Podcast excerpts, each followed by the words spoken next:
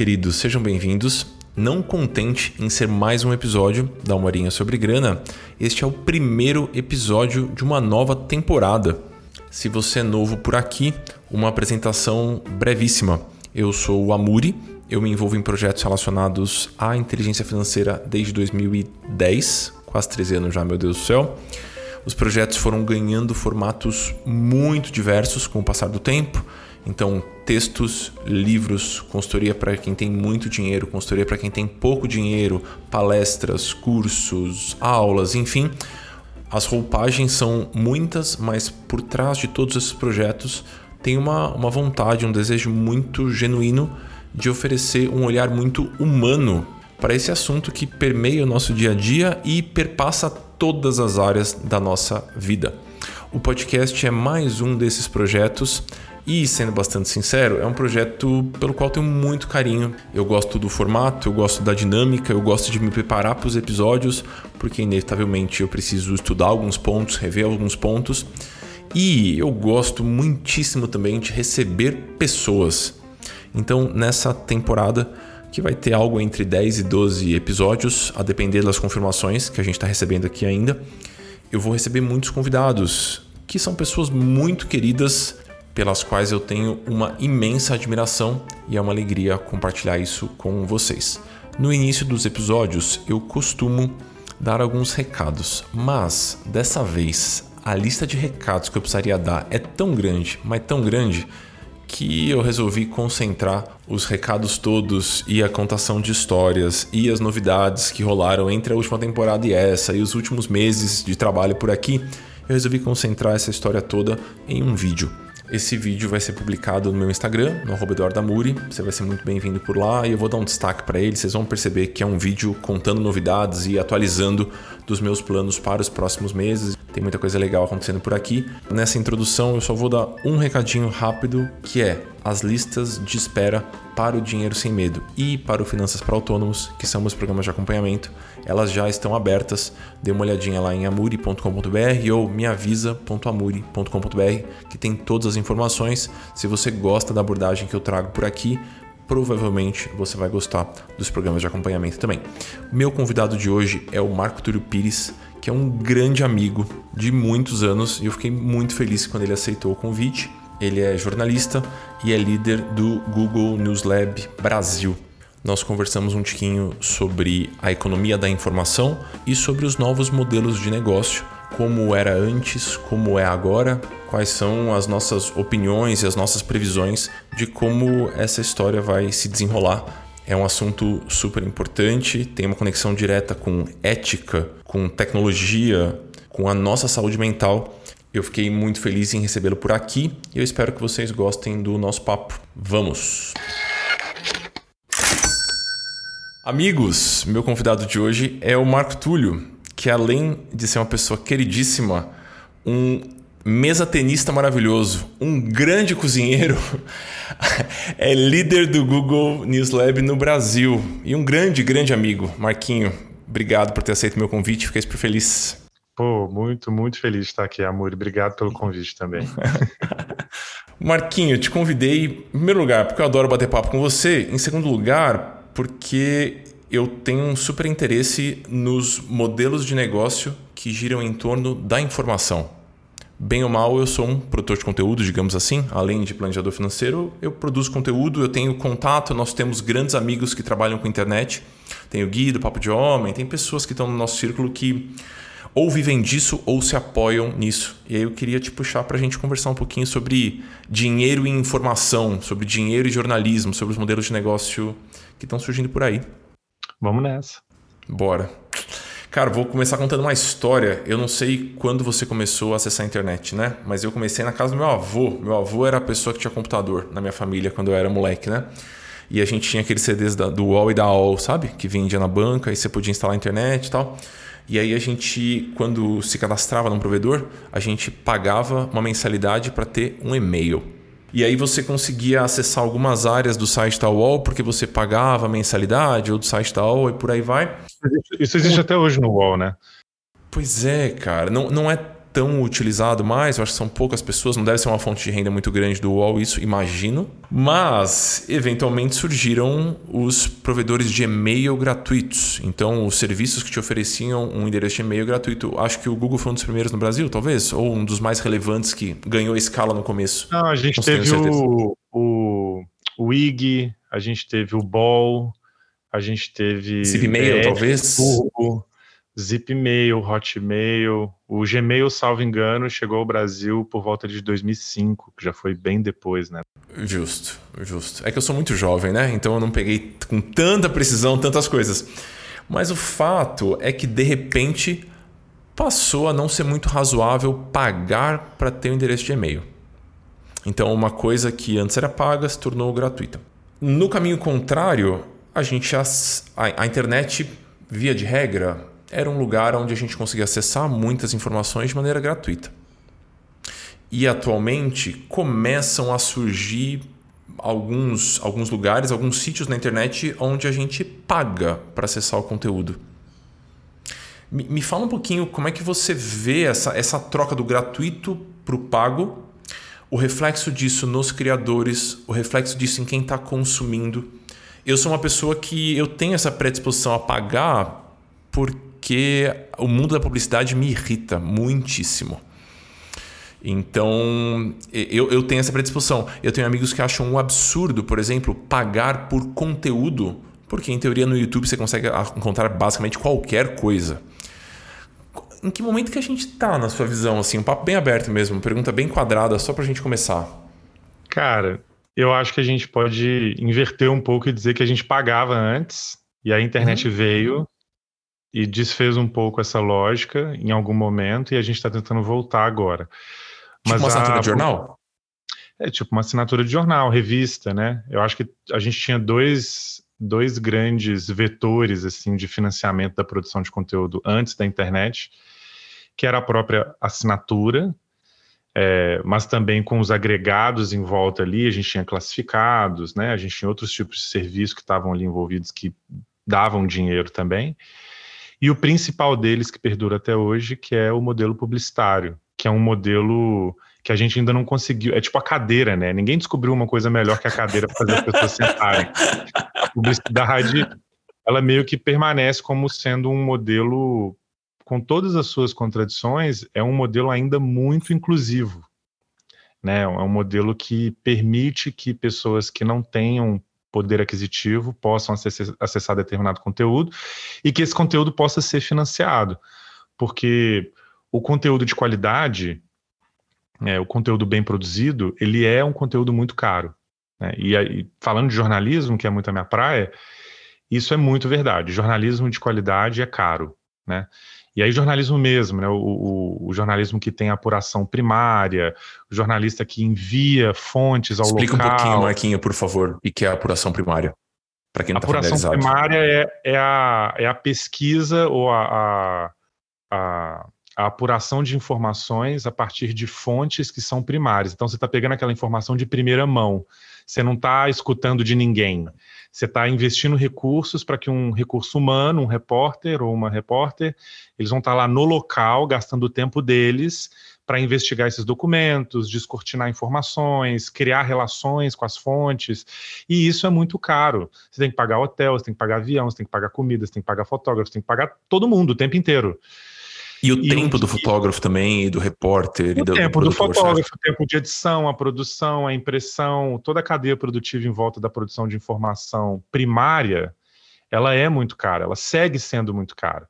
E quando vem. A, e aí, mas assim, isso tem os seus, os seus complicadores também. Como ela era muito cara, é, só veículos com grande, grande volume de, de dinheiro conseguiam fazer essa mediação de grandes debates na sociedade. Então, tem uma frase famosa que é atribuída ao Assis Chateaubriand, é, que é um pioneiro da, da mídia brasileira. Ele foi o fundador dos Diários Associados, que inclui o Estado de Minas, o Correio Brasiliense e outros. Ele dizia que se você quer ter uma opinião, você precisa ser dono de jornal.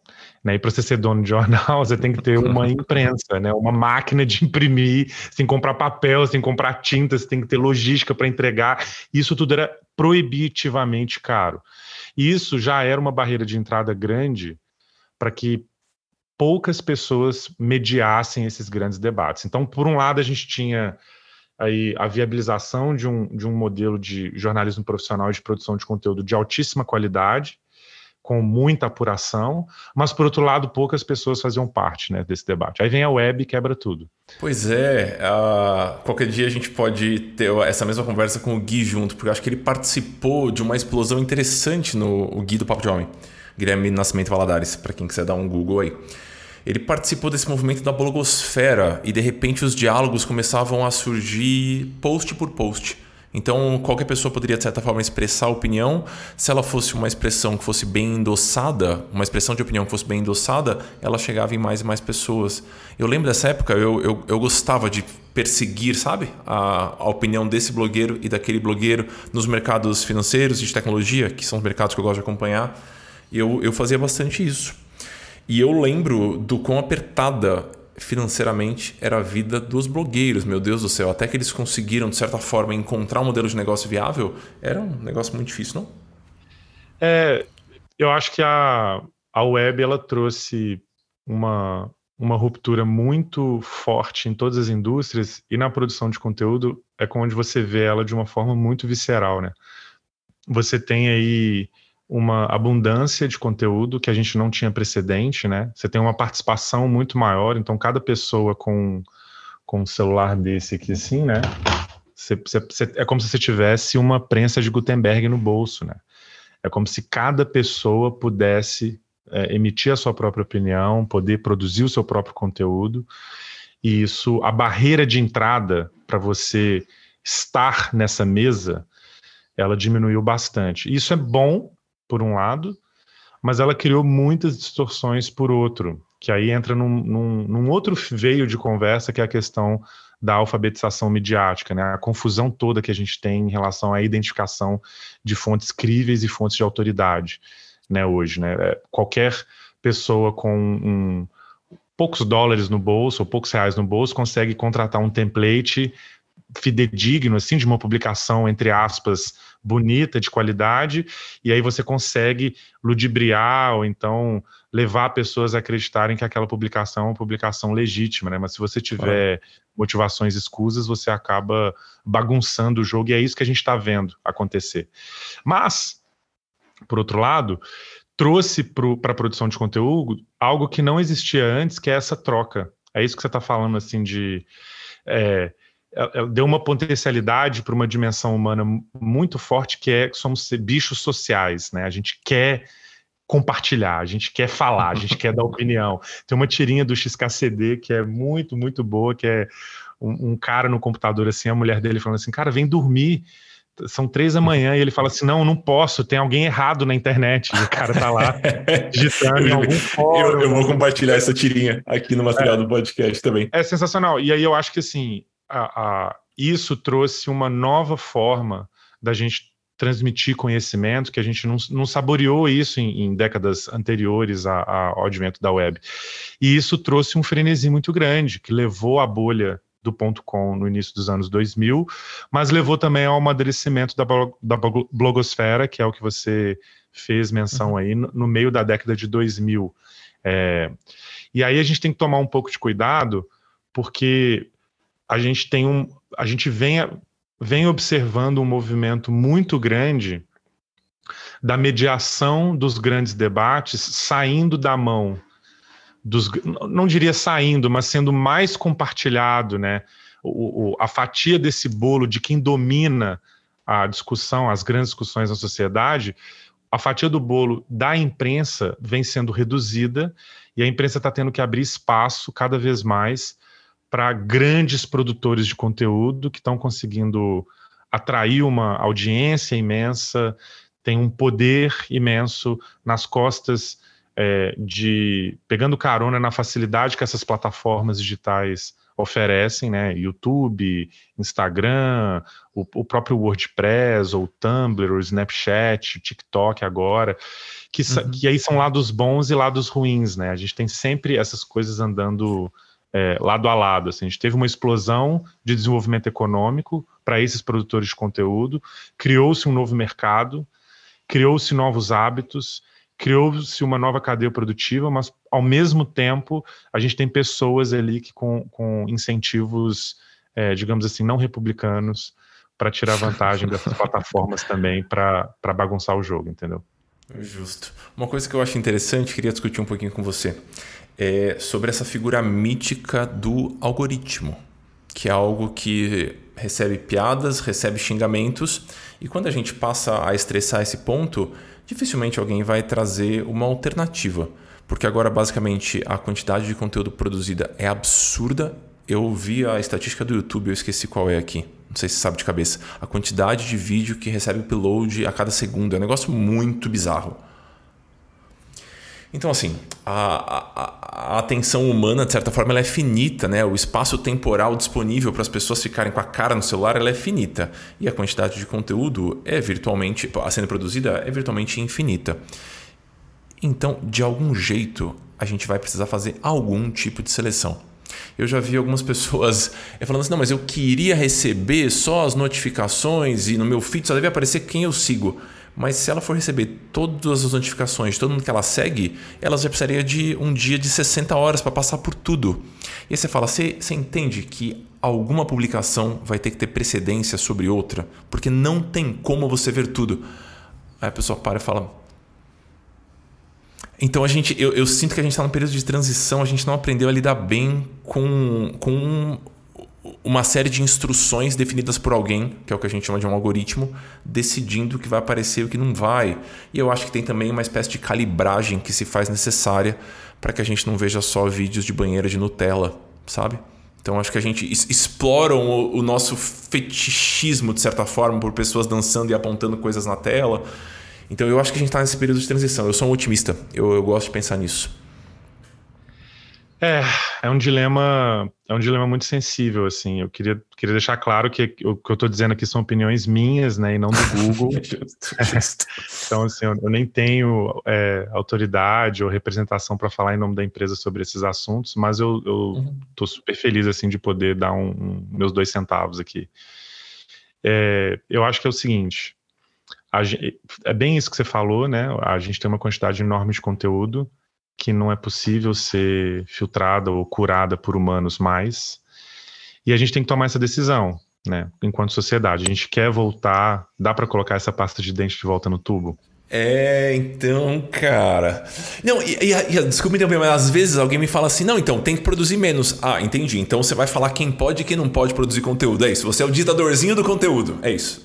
Então, para o nosso exercício aqui, vamos partir do pressuposto que a gente não vai colocar essa pasta de dentro do volta do tubo, a gente não vai voltar para a era pré-web. A gente, isso, esse foguete não vai dar ré, né? Então a gente vai ter uma produção maior de conteúdo cada vez mais, e isso não tem como parar.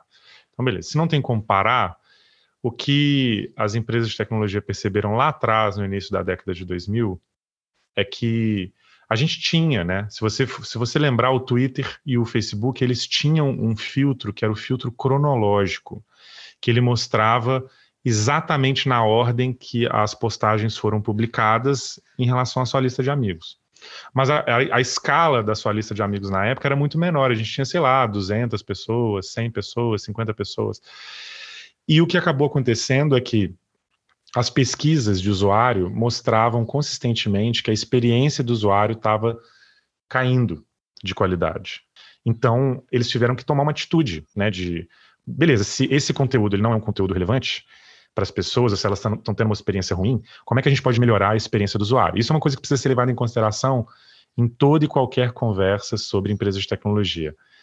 As empresas de tecnologia, elas são obcecadas em colocar o usuário na frente. Assim, o que for melhor para o usuário, ou que for aumentar mais a experiência, aí cada empresa vai ter um incentivo diferente, obviamente, e não quero entrar em nenhuma polêmica aqui se uhum. empresa X ou Y concentra mais na experiência que vai ter mais monetização, enfim. O fato é que essas empresas calibram os seus sistemas para mostrar aquilo que vai fazer com que os usuários continuem voltando para a plataforma.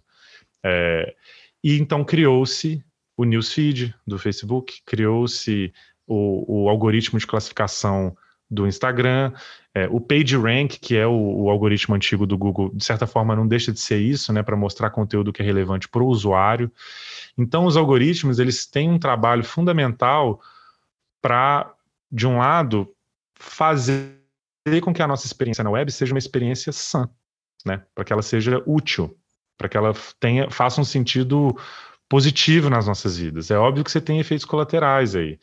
E aí tem um, um, uma o outro lado disso é que se você é, dá transparência demais sobre como esse algoritmo funciona, você pode acabar colocando a faca e o queijo na mão de pessoas que querem utilizar esse algoritmo não de uma forma republicana, digamos assim. Né? São pessoas que querem. Elas têm motivações mil. A gente, a gente costuma classificar em dois ou três tipos de motivações. Você tem molecagem pura, né? pessoas que só querem trollar você tem uma motivação financeira, pura, pura e simplesmente financeira, né, explorando a publicidade digital para fazer com que as pessoas voltem para o seu conteúdo para você monetizar mais, ou você tem motivação política. Né? Então, assim, se você dá muita transparência, você consequentemente vai dizer para esses agentes como manipular o algoritmo para que a sua experiência seja pior. Então, é meio contraintuitivo dizer isso, mas não é no melhor interesse dos usuários que os algoritmos sejam 100% transparentes, não, não nesse formato. Então, você, mas alguma transparência você tem que ter, porque se você não dá nenhuma transparência e você faz alterações de algoritmo, você pode acabar pegando criadores de conteúdo de surpresa, né? Que de certa forma dependem, por exemplo, de um fluxo de likes, ou então dependem de um fluxo de cliques, e aí de repente dá uma alteração no algoritmo, e de repente você, você cai para 10% do que você tinha, e você fala assim, nossa, mas o que aconteceu? Eu não fiz nada, eu não mudei meu conteúdo e tal. Então, alguma, alguma dica de alterações essas empresas precisam dar, e aí eu, é, eu sei que, né, já vi vários posts públicos aí, eu sei do sistema de calibragem do Google, e o Google costuma uhum. fazer isso nas suas plataformas, mas é muito difícil, porque ao mesmo tempo que quando você calibra o algoritmo, no momento seguinte, você vai ter uma readaptação do ecossistema para poder abusar desse algoritmo. É, é, meio que aquela aquela dinâmica da, da rainha de copas, né, da lista nos Países Maravilhas. Você tem que correr para ficar parado. Né? Então, o tempo inteiro você tem que correr para ficar parado. Então, é, eu acho que é um, é um, caminho meio que sem volta, mas a gente vê apontando algumas coisas interessantes, assim, pelo menos em tese, que é, por exemplo, um marketplace de algoritmos, por exemplo. Né, das pessoas poderem escolher formas de classificação que sejam mais convenientes a elas. Então, ah, eu quero um algoritmo que me dê mais notícias de ambientais, por exemplo. Eu quero um algoritmo que me dê mais amigos e notícias ou mais ciência. cronológico ou algo ou mais assim, cronológico. não? É, você tem vieses diferentes. Não te, uhum. Eu não vi ainda plataformas que começaram a explorar essas, essas, esses diferentes tipos de algoritmo. Eu li alguma coisa que o Twitter talvez comece a explorar em algum momento no futuro, mas é um problema muito difícil é, de ser resolvido, porque se você mexe também, as pessoas vão começar é, se tem um impacto negativo, vamos fazer um exercício simples aqui, tá? Digamos que a gente esteja mexendo no Instagram. Uhum. E aí o Instagram toma a decisão de mudar o algoritmo para otimizar para um fator X, por exemplo. Ah, a gente vai otimizar agora para que as pessoas elas rolem mais a tela, em vez de dar mais like, elas vão ficar rolando a tela. E aí, uhum. se o Instagram faz um, uma alteração de algoritmo que vai impactar a forma como as pessoas rolam a tela, e isso é o que ajuda a financiar o Instagram, e as pessoas param de usar o Instagram por causa disso, o Instagram deixa de existir como empresa. Então, assim, é, um, é uma teia muito intrincada para a sustentabilidade do, do, próprio, do próprio negócio também. Então, a gente tem que ter muita parcimônia quando a gente discute sobre algoritmos, para entender, número um, quais são os benefícios que eu tenho, reais, uhum com esse algoritmo. E número dois, quais são as implicações sociais, larga escala, claro. que esses algoritmos estão tendo. E aí são discussões que eu acho que fogem um pouco à pauta, de hoje, mas são discussões importantes e estão acontecendo. Né? Sim, acho, acho importante também ter bastante, ter bastante clareza que as empresas de tecnologia não são diabos, mas também não são ONGs. Então é uma empresa que tem indicadores, ela está buscando indicadores de certa forma, né? E eu não acho que é um problema fácil de resolver, de fato.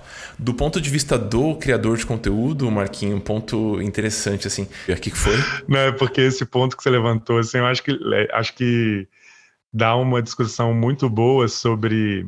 É porque a gente fala isso uhum. é, quase sem contestação, né? As empresas hoje que visam lucro, elas visam lucro, né? E é isso uhum. que elas precisam fazer elas têm um acordo fiduciário ali com seus, com seus sim, conselhos administrativos, sim, sim. com os acionistas e tal, mas isso é a doutrina Friedman, né? De que as empresas, as empresas que visam lucro não têm nenhuma responsabilidade social, senão pois é, a responsabilidade pois é. os acionistas. Então, uhum.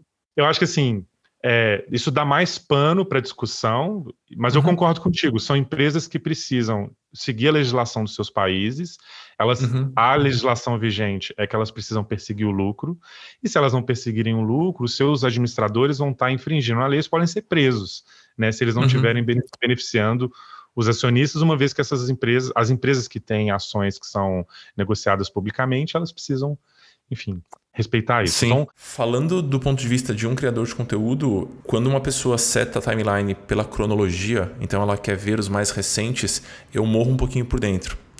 Porque isso quer dizer que meu conteúdo é completamente efêmero e ele vai estar vigente por algumas poucas horas. Acho curioso, né? Quem, quem vê de fora, quem não está acostumado com a dinâmica de escrever para a internet, né? de produzir coisas para a internet, a pessoa fala: Não, amor, eu vi um post seu 4 mil likes, um carrosselzinho. Para o carrosselzinho estar tá daquele jeito e receber alguns milhares de likes, tem horas de trabalho ali. E é um texto que foi produzido e, e foi trabalhado, e eu, ele foi produzido com muito esmero. E se ele é produzido com tanto esmero e ele se torna vigente, por se mantém vigente por quatro horas, não, não tem criador de conteúdo que resista, sabe? Então, ah, depender de likes é ruim. Bom, de certa forma, sim. Às vezes o, o texto não, é, não tem um apio tão grande para viralizar logo no começo. Ele existe uma reflexão maior, ele matura com o tempo. Mas não ter esse tempo também, inicialmente, se for uma timeline cronológica, dá uma dorzinha no coração. Para quem está escrevendo, não tem, não, tem, não tem braço que aguente, sabe? Então é, acho que não, não tem solução fácil mesmo, cara. A, a metáfora que eu faço na minha cabeça é assim: ah, é, nem toda comida é sucrilho, sabe? Mas tudo é comida. Então, assim, nem, nem, todo, nem todo post é post assim, de qualidade ruim, mas que é muito viralizado e tal. Mas Sim. são todos posts. E aí, se você se você coloca na ordem cronológica, você está colocando tudo em pé de igualdade. Não existe qualidade, Sim. né? Não existe uhum, uhum. aquela um ranqueamento, um... É. É. Então é, é, é ruim mesmo. Boa. Marquinho, voltando agora a falar um pouquinho sobre, sobre a vida de quem, de quem produz e como essa pessoa rentabiliza e sobre a vida de quem consome. Nós fomos encontrando algumas soluções para além da publicidade mais, mais escancarada, o YouTube AdSense ou do Google ou todas as plataformas que oferecem de certa forma uma rentabilização para o criador que cria conteúdo e permite que publicidade seja anexada no meio, no começo ou no fim. Então, estão surgindo alguns modelos que são mais tradicionais, tem alguns anos já. Porém, existem agora alguns modelos um pouquinho mais disruptivos, que eu sei que já existem há alguns anos, mas para uma parte das pessoas é um negócio novo. Por exemplo, eu vou colocar no meu cartão de crédito, da mesma forma que eu pago Netflix, 20 e tantos reais por mês, eu vou colocar aqui que eu vou pagar 20 reais para este canal do YouTube que tem esse produtor de conteúdo que eu adoro. Então eu estou incluindo isso na minha lista de despesas. E aí eu vou receber, por exemplo, alguma recompensa, um vídeo extra, uma sessão de perguntas e respostas com esse criador e tudo mais. Isso ainda é novo, eu conheço poucos criadores que conseguem gerar um fluxo de renda realmente impactante que faça com que ele possa abrir mão do dinheiro da publicidade. A maior parte dos criadores de conteúdo que eu conheço trabalham de maneira concomitante. Então eles têm várias fontes de renda e assim eles vão compondo, de certa forma, o faturamento da empresa que eles estão construindo ali. Queria discutir um pouquinho sobre isso, queria discutir um pouquinho sobre paywall, como é que a gente lida com isso e como é que o jornalismo está se inserindo nessa história também. Só questão boa para você responder, maravilhoso. E, isso, e, e se existe algum modelo que, na sua visão, é mais, mais justo, mais benéfico? É, eu acho assim que quando, quando você fala do produtor de conteúdo, né, que ele sobrevive sobre a publicidade e tal, eu acho que tem, tem uma questão que é assim, o produtor de conteúdo que é solo, ele muitas vezes ele vai se, se manter muito bem só com a publicidade, né? Assim, a menos que a pessoa queira é, uhum. fazer rios de dinheiro, né? Mas eu acho que o, o, produtor solo. Mas se você quiser sofisticar mais a sua operação, a publicidade ela começa a ficar um pouco insuficiente. E isso é um drama que o jornalismo vem vivendo já. Assim, acho que o jornalismo foi o primeiro produtor de conteúdo que começou a sofrer com isso, né? Lá no início da década de 2000. Mas a gente tem, eu vou, eu vou listar aqui, vamos, vamos estruturar essa, essa conversa em algumas áreas e a gente vai falando de cada uma delas, tá? Então a gente tem, a gente começa aí pelo mais, pelo mais simples, que é a publicidade, né? Que é esse uhum. modelo que é igual a cadeira. Ninguém encontrou um modelo mais inclusivo e melhor para poder fazer o acesso, entre aspas, gratuito a determinado conteúdo. É um, não é que é gratuito, ele é facilitado, né? Porque você está vendendo atenção. Uhum. É, a gente tem aí associação com marcas, né? O publi editorial, o branded content, a gente tem ali, ah, compre colchões Castor, que a televisão já fazia isso, o rádio já fazia isso, e isso foi transposto também para a web e agora para as plataformas de vídeo também. A gente tem assinaturas, se você tem um serviço recorrente, as pessoas pagam, né, para receber, tem uma transação, é uma relação de transação. A gente tem algumas coisas que estão surgindo que são, eu, eu, chamo de gracejos, né? Que é o super chat, são os stickers, é, é, aquela coisa do botãozinho ali na live e tal, que várias plataformas estão disponibilizando isso, Instagram, YouTube. E a gente tem agora também o advento do e-commerce também, que as próprias plataformas estão embutindo dentro das, das, das, dos seus serviços a oportunidade de você vender merchandising ali dentro mesmo, no, próprio Instagram, no próprio YouTube, você já consegue fazer isso. Mas a gente também tem aí é, outros tipos de, de diversificação de modelos de negócio, que é o que a gente chama, porque se você tem ali só uma. É, a publicidade digital, você precisa diversificar para aumentar esse bolo e diminuir a sua dependência só da publicidade.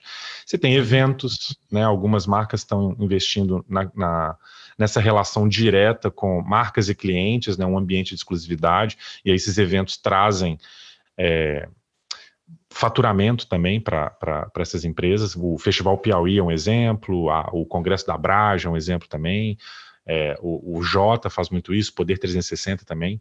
A gente tem doações, então, se são causas de impacto social, né, as pessoas têm uma identificação com a missão, a pública faz isso muito bem, Mídia Ninja faz isso também. A gente tem clube de membros que vem lá de trás dos jornais, assim, aquela coisa, assim, clube de cavalheiros e tal. Receba benefícios exclusivos para quem faz parte do clube da Folha e tal.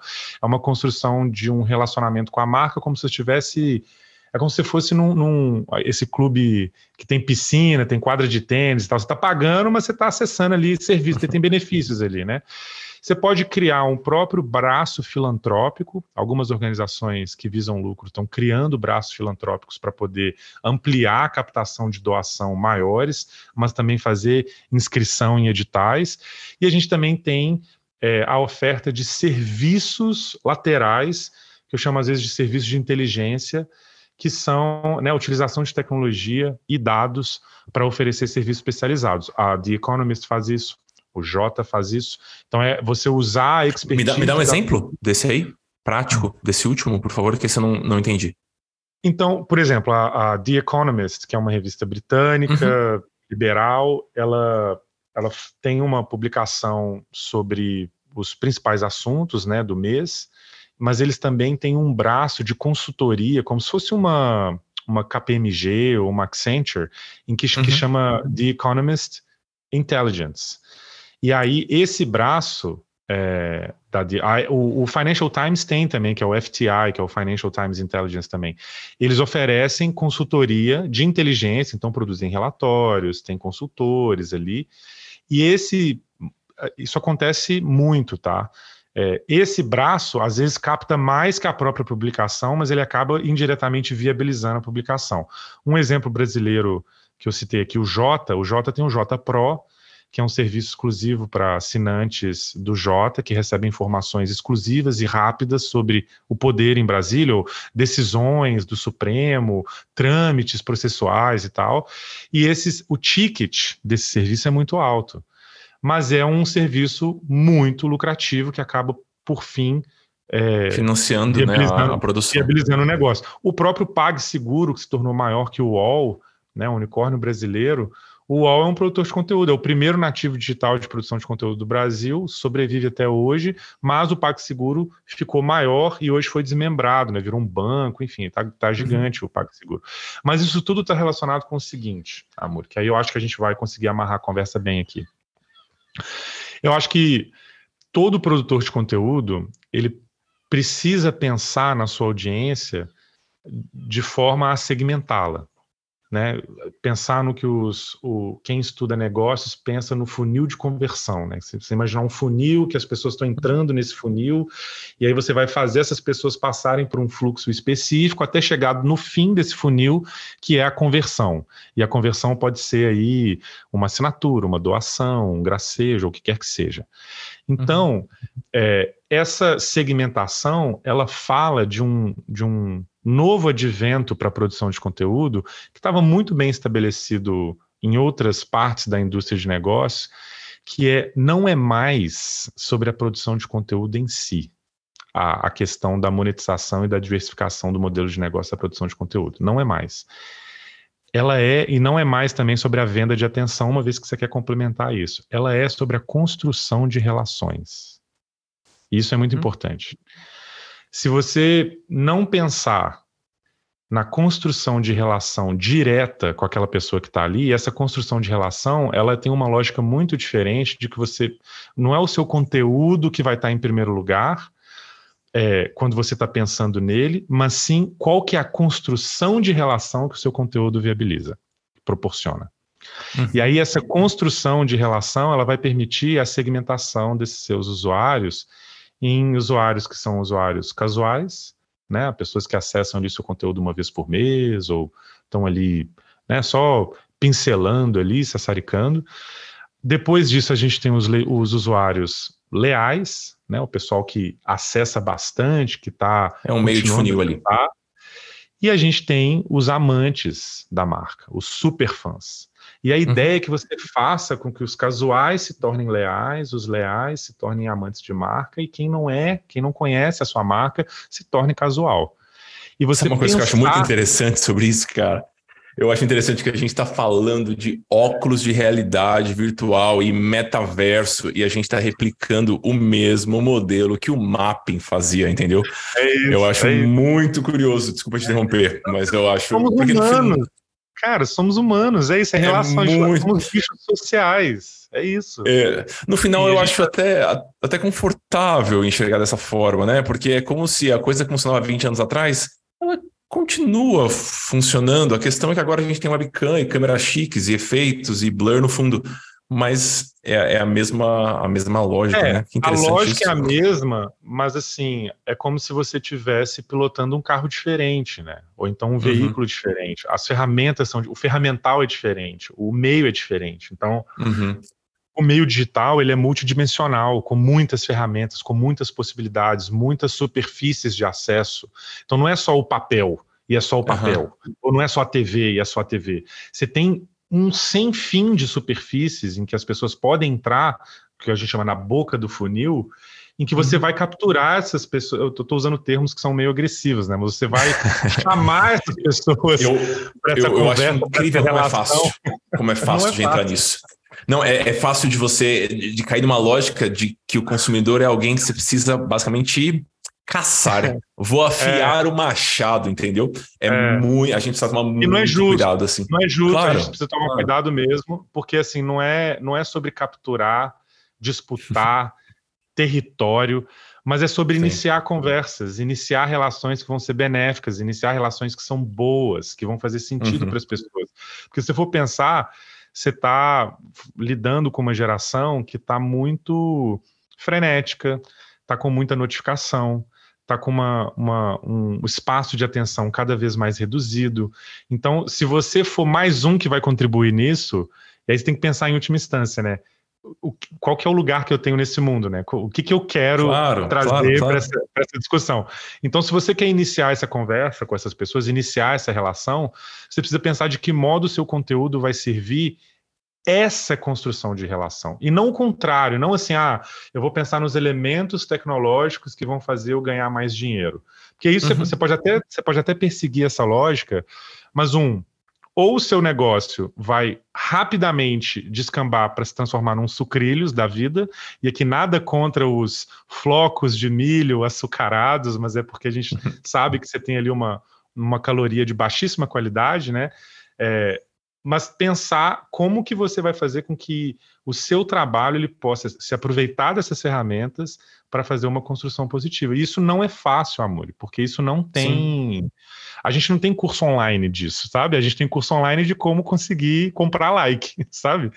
Então Sim. é, é, é mais difícil e, mesmo. E, e de Dá como, de certa forma, se aproveitar de todos os gatilhos já mapeados pela psicologia para fazer com que a pessoa escorregue no funil mais rapidamente, ou de alargar um pouquinho o fundo do funil, de modo que a discrepância é. entre a boca e o fundo seja, seja menor, né?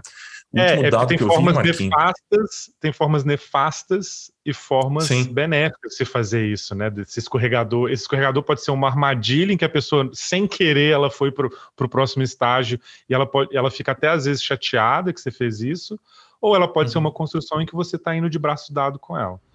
Sim, eu tava. A gente tem. Eu tenho. Uma, dando uma introdução rápida, eu tenho uma, uma escola para planejadores financeiros. E aí a gente tem ali os planejadores sendo formados, nem todos são muito versados na internet, mas eles entendem que é importante estar lá. E a gente tem uma aula que é meio que a aula do livro aberto, assim. Então a gente basicamente abre os nossos números e as nossas técnicas e o que a gente fez e o que a gente faz. Eu e a Vivi, minha sócia, né, que também é professora na escola. E aí eu falo um pouquinho sobre taxa de conversão. E aí eu falo, bom, em cima da lista de interessados, a minha taxa de conversão está ali perto dos 25%. E a pessoa fala, puta que me pariu, pelo amor de Deus, co como? Como isso acontece? Como é que você conhece uma pessoa e depois de dois meses, uma a cada quatro compra? Aí você fala, vamos com calma aqui. Tem 13 anos que eu estou escrevendo nesse lugar não é mágica, não é mágica. Eu estou respondendo perguntas no Instagram e eu estou à disposição ali no, nas mensagens diretas do Instagram e mandando newsletters, construindo essa relação há muito tempo. E ele é um trabalho que só se sustenta por décadas se ele for muito genuíno. Porque se você quiser fazer engenharia reversa e começar a buscar todos os pontos de contato que um criador de conteúdo que você gosta e que, que faz um trabalho bom, todos os que ele utiliza para você replicar, não vai ser a mesma coisa. Você não vai chegar no mesmo lugar.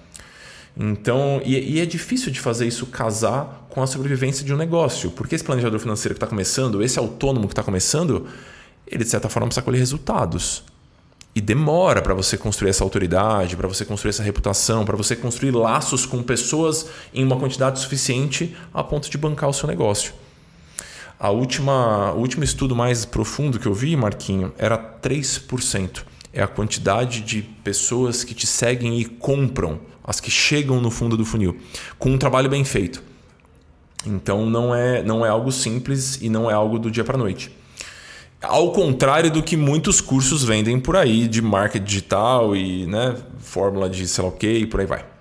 É porque você está falando de coisas que talvez sejam muito diferentes, que assim, você pode até conseguir ganhos de curto prazo com uma uhum. certa facilidade, mas se você quer um ganho sustentável de longo prazo, você, você, falou uma palavra que eu achei muito boa, que eu acho que ela é chave e ela é central nisso, que é genuinidade, sabe? Uhum. Você ser genuíno, uma construção genuína de relacionamento para que você crie uma relação, que eu acho que eu esqueci de falar isso, que é uma relação de confiança. Construir uma relação de confiança é uma coisa muito difícil e você só faz isso com tempo e muito, muito tempo de voo, tempo de água, é muito abraçada, né? E, e a, a, a, lógica da, dessa economia criativa que a gente está tendo hoje, de re, resultados muito rápidos, ela vai contra isso. As pessoas estão uhum. pensando em resultados que sejam cara, se não for em três meses ou se não for em seis meses, eu não quero, né? Eu não vou perder tempo. O tempo, né? Eu tenho, tenho que conseguir resultados muito rápido. Se fulano de tal tá dizendo que conseguiu em tanto tempo, por que, que eu não vou conseguir? Sendo que as pessoas é, deixam de perceber que essa lógica, que é uma lógica muito perversa também dos criadores, que é assim, é, existem muitos criadores e pouquíssimos criadores ganham muito dinheiro porque o recurso disponível para se pagar esses criadores é finito. Então, necessariamente, a gente vai ter poucos criadores ganhando muito, muitos criadores ganhando pouco e mais ainda ganhando nada. Então, é, é, é eu acho que é mais seguro perseguir esse caminho que você falou, que é essa, essa coisa da jardinagem, essa coisa da construir uma relação aos poucos, construir essa confiança a partir de um lugar genuíno, porque as pessoas percebem quando não é genuíno, né? Claro, claro. E cedo, mais cedo ou mais tarde elas vão perceber, porque por mais que você consiga reter pessoas com um discurso muito bem marketado, é, essas pessoas talvez você tenha uma taxa de retenção, você pode até ter uma taxa de, de de conversão alta, mas a taxa de retenção vai ser ruim e você não vai ter um recorrente, que é muito importante. Além de ser uma vida muito miserável, né? Você vai dormir mal, porque é um trabalho muito merda. Então, eu, é, eu acho que é um, é um ponto importante também. Marquinho, invertendo um pouquinho a lógica agora, pensando do ponto de vista de quem está consumindo, qual que é a sua aspiração para o consumidor de informação? Você acha que a gente deveria voltar a pagar veículos de informação? Ou você acha que o, o próprio. pensando nesse círculo privilegiado, que boa parte das pessoas que estão estudando a gente pertencem, né? A qual essas pessoas pertencem. De pessoas que têm alguma folga no orçamento. Essa informação, de certa forma, espalhada, pulverizada, de certa forma, um, uma relação sinal-ruído ruim, mas essa informação está disponível gratuitamente. Essas pessoas, você gostaria que elas pagassem pela informação? Porque eu tenho uma opinião é, categórica sobre isso, mas queria escutar antes da minha. Eu acho que sim, mas aí deixa eu desempacotar um pouco por que, que eu estou uhum. dizendo sim. Eu acho que tem, tem duas questões aí. Eu acho que da mesma forma que a gente deve se preocupar com a nossa dieta gastronômica, eu acho que a gente deveria se esforçar em se preocupar com a nossa dieta informacional também.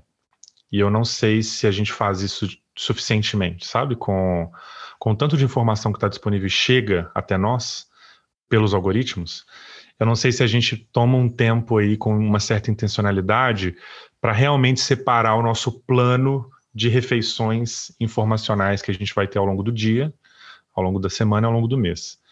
É, isso é número um. E aí só por isso, só quando você faz isso, você já é, entende que opa, tem alguma coisa diferente aí. Tá? Eu não vou ser levado pelos algoritmos, eu vou tomar propriedade desse processo de como eu vou me informar. A segunda coisa é que a gente precisa tomar muito cuidado com o futuro que está sendo projetado com o não financiamento da produção de conteúdo. Por mais que a gente é, tenha agora uma certa migração dessas grandes discussões para produtores de conteúdo que fazem essa curadoria de assuntos e emitem as suas opiniões e tal, esses mediadores se informam nos produtores de conteúdo primários. Né? Então, assim, em algum lugar, alguém ainda precisa ser pago para produzir a informação que é, é, contar as histórias mais importantes do nosso tempo, né? que eu acho que é, resume bem a missão do jornalismo, e representar a sociedade contra a opressão do Estado. Então, assim, jogar luz, né, cobrar prestação de contas dos poderosos. Se a gente, se, se nós não tivermos a consciência cívica de que esse poder, né, que é a imprensa, é a produção, o jornalismo, digamos assim, ele precisa existir de algum modo e ele, e ele para ser feito, ele é caro mesmo. E se a gente não tomar gosto por essa atividade, da mesma forma como a gente é, sai e paga, sei lá, 15 reais numa cerveja, é, uhum. a gente poderia pagar 15 reais por mês, deixa, tomar uma cerveja a menos por mês, sabe? Ou tomar um uhum. café a menos por mês e financiar um veículo que esteja alinhado com o que você gostaria que fosse essa prestação de contas, ou que fosse contar essas melhores histórias. E, então, e aí, por último, eu acho o seguinte: é, a gente tem que tomar cuidado com essas comparações do que, que é, dos tipos de conteúdo que existem. Como a gente falou, tudo é comida, mas nem tudo é açúcar né? É, a gente precisa prestar atenção naquilo que vai fazer bem para a gente também. E se a gente não tiver é, cuidado, a gente vai agravar um problema muito sério que acontece no mundo todo hoje, que são os desertos de notícia. É, a gente tem grandes extensões territoriais no Brasil que não são cobertas por nenhum, nenhum veículo jornalístico, nenhum, nenhum, zero, nada. Isso quer dizer o quê?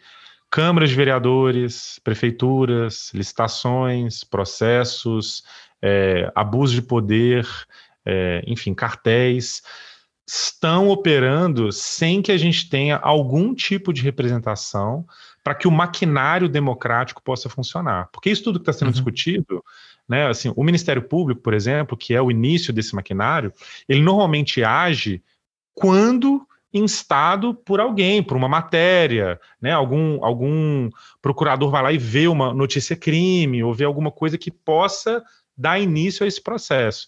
Então, se a gente não tiver isso, é, a gente está entrando numa, numa, numa distopia que eu acho que é claro. muito ruim, sabe? Num esfarelamento social que a gente já está vendo, né? O, o início disso. Né, com essa disseminação de notícias enganosas, de notícias falsas e fraudulentas e tal. Então, acho que sim.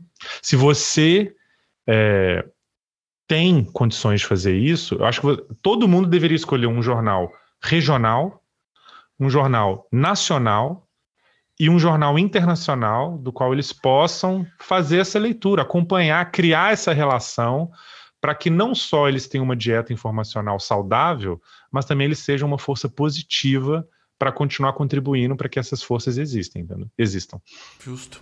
Eu acho que tem dois, dois aspectos importantes, né? dois lados aí que, que poderiam endossar essa decisão de pagar pela informação. O primeiro, acho que você destacou super bem, que é o seu dever cívico, né? De que maneira que você vai entender o que está acontecendo à sua volta. E o segundo é você, de alguma forma, comprar de volta o seu tempo e a sua atenção. Então, e aí você não precisa nem opinar sobre isso, claro. Essa, essa aqui é a minha opinião pessoal sobre isso, né? Sobre, sobre esse ponto. Pagar 20 reais para eu não ser bombardeado de propagandas enquanto eu estou no YouTube me parece a melhor barganha do universo. Assim, é, é, é muito barato a quantidade de coisa que eu consumo lá dentro, a quantidade de criadores que eu acompanho. Assim, isso, pelo amor de Deus, isso aqui não é um jabá, né? Não é nem a área do marco no Google, mas assim, você poder comprar de volta a sua autonomia do que vai pipocar na sua tela, posto que nós ficaremos boa parte do nosso dia de frente às telas, me parece uma, uma escolha óbvia se você conta com esse privilégio. E então acho que esses são os dois pontos, o papel cívico e a questão do seu tempo, da sua autonomia. Já é difícil com autonomia. Sem autonomia, então, eu estou acompanhando agora e de novo você não precisa opinar sobre esse assunto, mas uh, eu estou me inteirando da mídia jovem agora, né? Porque aparentemente as mídias jovens estão envelhecendo e estão servindo pessoas que são meu público, ali dos 30, 40 anos, pessoas que consomem boa parte do que eu produzo. E aí eu tenho alguns amigos que agora utilizam TikTok bastante. E eu vejo eles consumindo o TikTok. Aí eu tava conversando com um amigo esse final de semana. Ele tava aqui em casa, né? Aí eu falei, mas como é que você escolhe quem você segue? Ele falou, não, eu não escolho quem eu sigo. Aí eu falei, uai, mas como assim? O que, que aparece para você? Eu falei, não, com base no meu tempo assistido por vídeo e nos likes e nos swipes que eu vou dando ali, ele vai meio que moldando o que eu, o que eu quero ver. E ele falou, olha meu feed é maravilhoso. Basicamente aparecem coisas de história, que é o que eu adoro consumir.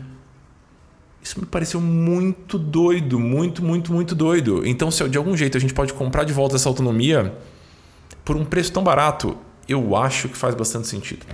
Então, essa é a minha opinião sobre isso. Eu não sei se tem um certo ou errado aqui, viu, Amor? Porque assim, a, a, hum. o futuro vai ser o que as gerações futuras quiserem que seja, né? Assim, então, eu não, eu não sei. Eu acho que eu acho que existe. A gente não pode também ser muito duro é porque assim, tudo depende de como que você usa a ferramenta, né? A ferramenta ela pode ser boa ou ruim, depende de como você usa ela. Então eu não vejo problema. Mas eu acho que tem um limite, Marquinho. Tem um limite. Eu, acho assim que não, não tem problema se a pessoa quiser fazer um consumo passivo e ela uhum. ter uma curadoria automática que vai entregar para ela é, coisas que ela está interessada em ver. Eu não vejo, em, em, em, princípio, eu não vejo problema em relação a isso. O problema que eu acho é se, se existe lucidez e intencionalidade no que está acontecendo nesse processo da nossa dieta informacional. É, eu, eu, eu, vejo com bastante reticência esse consumo de conteúdo ultra rápido, é, uhum. esse consumo de conteúdo muito passivo e sem uma certa intencionalidade. Eu acho que deve existir um certo atrito, a gente tem que ter uma certa vontade para que a gente possa exercitar o nosso músculo da, da, consciência, o nosso músculo cívico, o nosso músculo do raciocínio, porque senão a gente vai ficando preguiçoso, a gente vai perdendo a atenção, a gente vai perdendo a vontade de fazer as coisas. Então, eu não sou contra, em princípio, mas eu, eu vejo com muita reticência a facilidade com que as pessoas caem nesse funil, né? Que aí é um, uhum. é um escorregador muito escorregadio. Eu optei por não instalar esses aplicativos de vídeo curto, por, por saber que eu, como ser humano, eu vou acabar caindo e eu vou perder ali algumas horas fazendo o consumo desse conteúdo e eu vou sair com aquela sensação de que nada aconteceu, Nessas, assim, eu saio com uma sensação assim de, ai, foi gostoso, mas é aquela sensação de, tipo assim, eu acabei de comer duas latas de leite condensado, sabe? Tipo assim, foi uhum. bom enquanto aconteceu, mas eu tô me sentindo meio mal agora.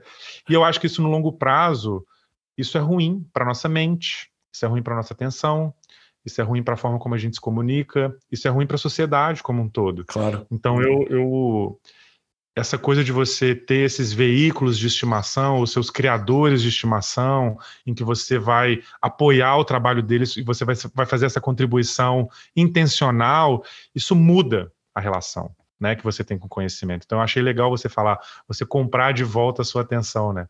Achei interessante essa fala. É, de certa forma, ela foi é, sequestrada, é uma palavra forte, assim, mas ela foi cooptada, digamos assim. E agora é, é, é tão irresistível esse universo, são tantas informações que a gente paga para ter algum nível de, de autonomia sobre isso. Eu acho que esse é o principal termo. Só um comentário sobre um ponto que você trouxe. Você falou: ah, o futuro vai ser o que as próximas gerações desejarem, basicamente. Elas vão moldar esse futuro, né? E eu, eu, eu concordo, mas nós somos seres que tomamos decisões baseadas em contexto. Então, no contexto errado, é, é muito fácil a gente meter os pés pelas mãos, sabe? E essa criação de contexto, e isso me deixa reticente, inseguro, um pouco angustiado. Essa criação de contexto, de certa forma, passa por grandes empresas de tecnologia. E não estou falando só do Google. Estou falando de todas as empresas que, de certa forma, moldam o ambiente digital no qual nós estamos inseridos. Então eu espero que a gente consiga construir contextos que favoreçam a tomada de decisão benéfica. Porque se você perguntar para alguém, você gostaria de ficar oito horas rodando o feed do seu celular, recebendo gotinhas de sucrilhos na boca? Ela fala, não, né? Mas na hora ali parece tão gostosinho. E aí você vai decidindo, sabe? Então eu acho que a gente está nesse, nesse momento. Eu não quero dizer com isso que a gente deve se abster da luta. Claro. É, uhum. Eu acho que não vai ficar para gerações seguintes resolver o problema dessa geração. Eu acho que a gente está em posições para poder fazer parte também da solução, né? Em momentos a gente faz parte do problema, mas em a gente pode tentar fazer com que o nosso tempo seja mais gasto na, na parte da equação que é a solução. Então, acho que vai, é, esse pepino está para a gente resolver. O desafio claro. é que a gente não tem precedente histórico, né? A gente não. A, o desenvolvimento tecnológico está sendo muito acelerado, está sendo mais acelerado do que os professores conseguem se informar, os alunos estão aprendendo mais rápido que os professores, então a gente não tem um mecanismo mais de autoridade de troca de conhecimento para a gente poder se ambientar, e aí isso cai numa questão de maturidade humana mesmo para lidar com essas questões que estão surgindo, e aí a gente aponta assim um, um, um, uma outra vertente desse assunto que eu acho que pode ser interessante você explorar depois, às vezes com o Guilherme até, que é a questão da saúde mental. É, uhum.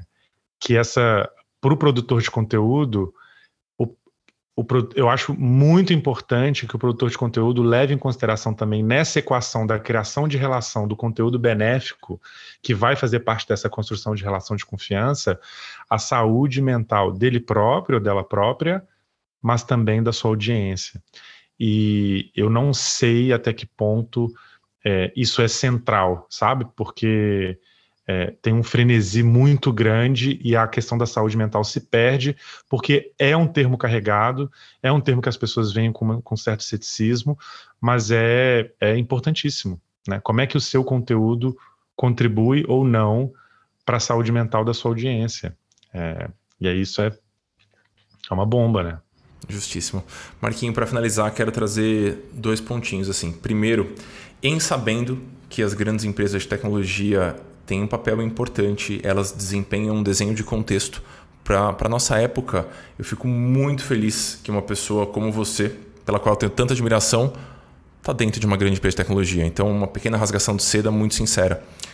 É, porque seria muito fácil simplesmente não simplesmente não não participar, sabe? De um porque esse problema é complicado demais. Então é muito importante que grandes mentes se disponham a olhar para essa questão e participem do processo de tomar decisão que vai desenhar esse contexto para as outras pessoas. Então acho que esse é um, um elogio, um chamego de final de episódio. E eu quero te pedir duas indicações para quem tá, que você possa indicar coisas para as pessoas que estão estudando a gente.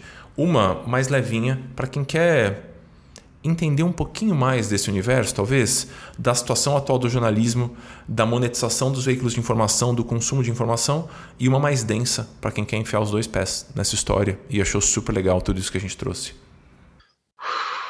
Tá bom. Pode é... tomar seu tempo.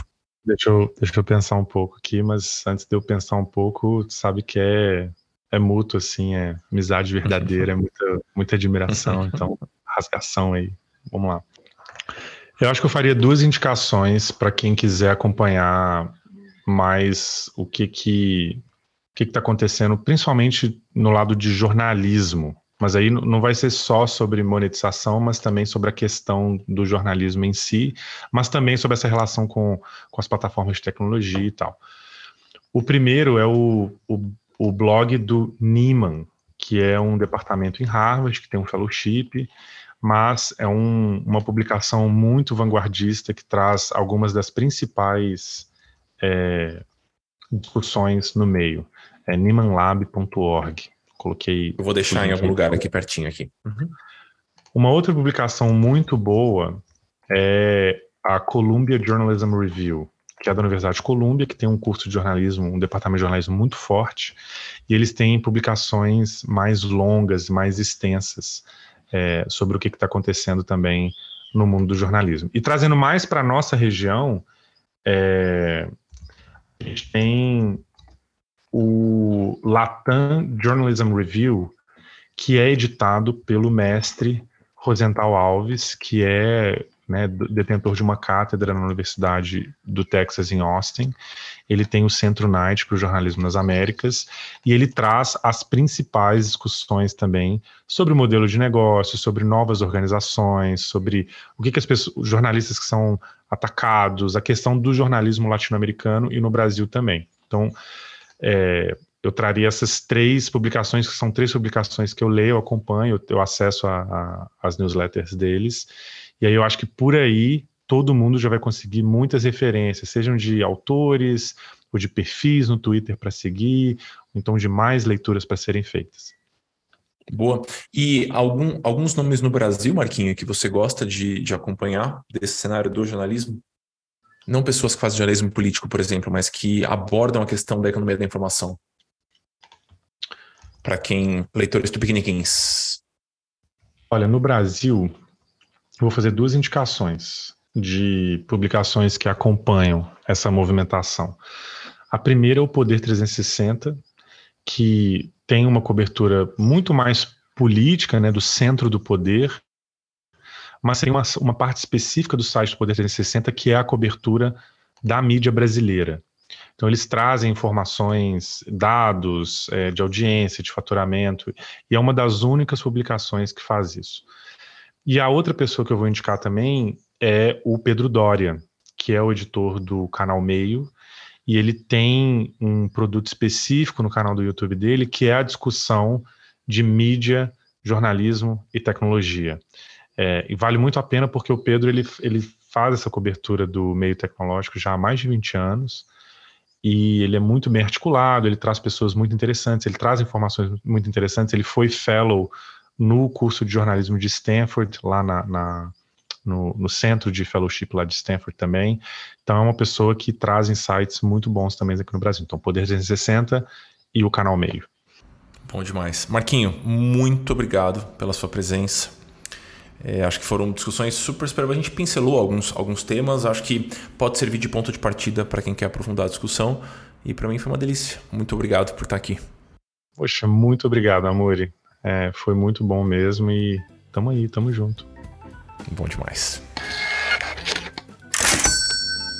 Queridos, espero que vocês tenham gostado. E aqui vão dois recadinhos rápidos para encerrar. Primeiro, listas de espera para os programas de acompanhamento já estão abertas. Entrem lá em meavisa.amuri.com.br ou entrem no meu site amuri.com.br, que além de encontrar os programas de acompanhamento lá, você vai ver basicamente tudo que eu produzi nos últimos tempos bem organizado, razoavelmente bem organizado.